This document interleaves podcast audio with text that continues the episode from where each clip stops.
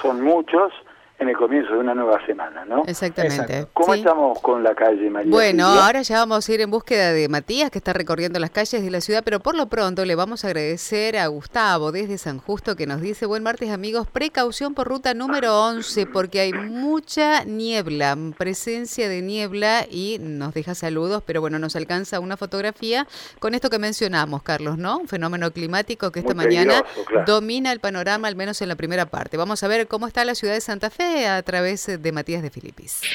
Radio M, móvil. Mati, ¿cómo estamos? Buenos días. Carlos querido, María Silvia querida, saludan a todos los oyentes, queridos oyentes, saludan también a todos los compañeros. ¿Cómo andan? Buen martes. Muy bien, Mati, buen día. ¿Cómo estás vos? Burbuja, eh, pero me imagino que debe estar totalmente destemplado el día y húmedo, ¿no? Hoy Carlos está para abrazar la burbuja y quedarse adentro de ella y salir. Sí, y chapotear dentro de la burbuja, Carlos, así nomás te digo. Me porque está tremendo. Me quedo en la burbuja entonces.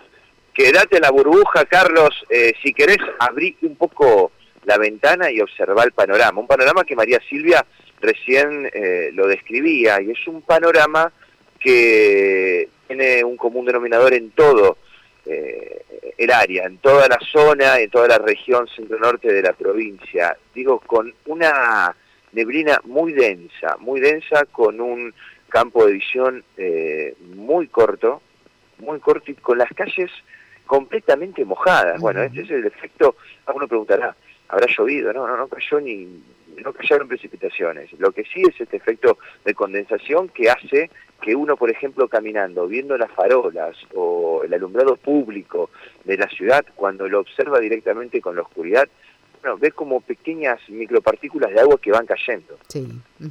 Es impresionante este efecto que genera este, esta situación climática en la ciudad de Santa Fe, generando, bueno, Carlos, eh, carpetas asfálticas muy resbaladizas, un campo de visión muy corto, bueno, y bancos de nieblas que son más densos, por ejemplo, en intercambiadores sobre arroyos y sobre lagunas. La costanera prácticamente no se veía absolutamente nada. Me dicen que Ruta 70, circunvalación oeste, tampoco. Digo, a eso hay que sumarle el efecto de la falta de alumbrado público. Bueno, así que atención para los que vienen circulando por rutas eh, de la provincia, que en la zona de la capital. La zona de puentes reportan también, Matías, ¿no? Puente Oroño, Puente Carretero, atención también allí.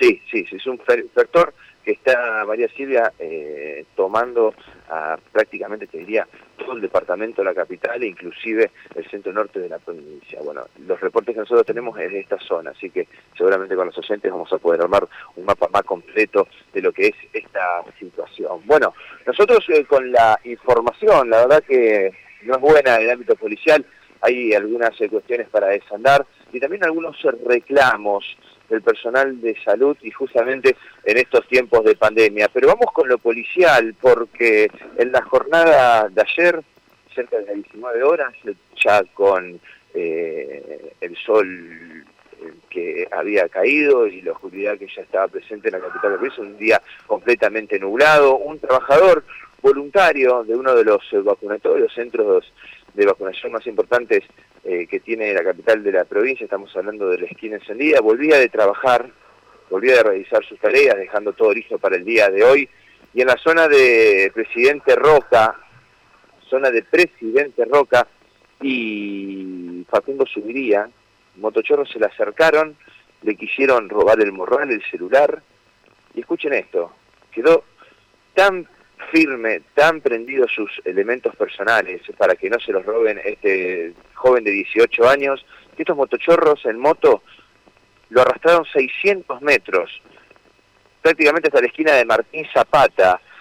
Lo que tenemos entendido es que este joven pudo resistir el robo, finalmente no le pudieron eh, arrancar sus elementos personales que estos motochorros tenían como objetivo, pero lamentablemente terminó con una doble fractura de pie izquierdo y está internado en el hospital José María Cuyen. La verdad que demencial lo que pasó en la jornada de ayer con este joven de 18 años que pudo repeler este robo, pero que terminó con lesiones importantes en su pie.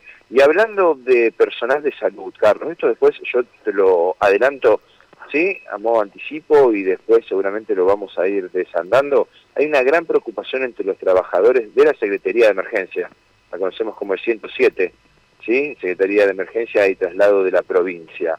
Bueno, están denunciando distintas situaciones que se vienen presentando puntualmente diversos temas que involucran en forma directa al secretario y al director del área, estamos hablando de Eduardo Wagner, que lo hemos entrevistado en varias ocasiones.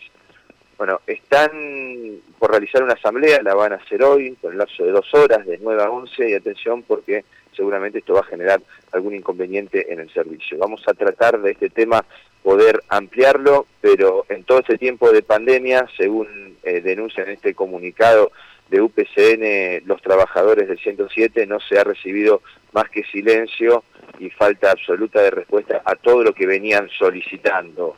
Negación, quita de responsabilidades, incorporación de jefaturas paralelas, discriminación, falta de asignación a funciones de los compañeros, designación por fuera del reglamento a personal ajeno a la Secretaría, bueno, un montón de situaciones como también violencia y acoso laboral.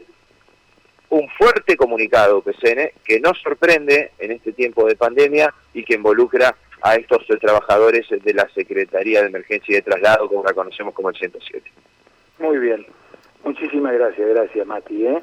Vamos a volver en cualquier momento contigo. ¿eh? Hasta luego. Matías de Filipis, ¿eh? desde la unidad móvil adelantándonos los temas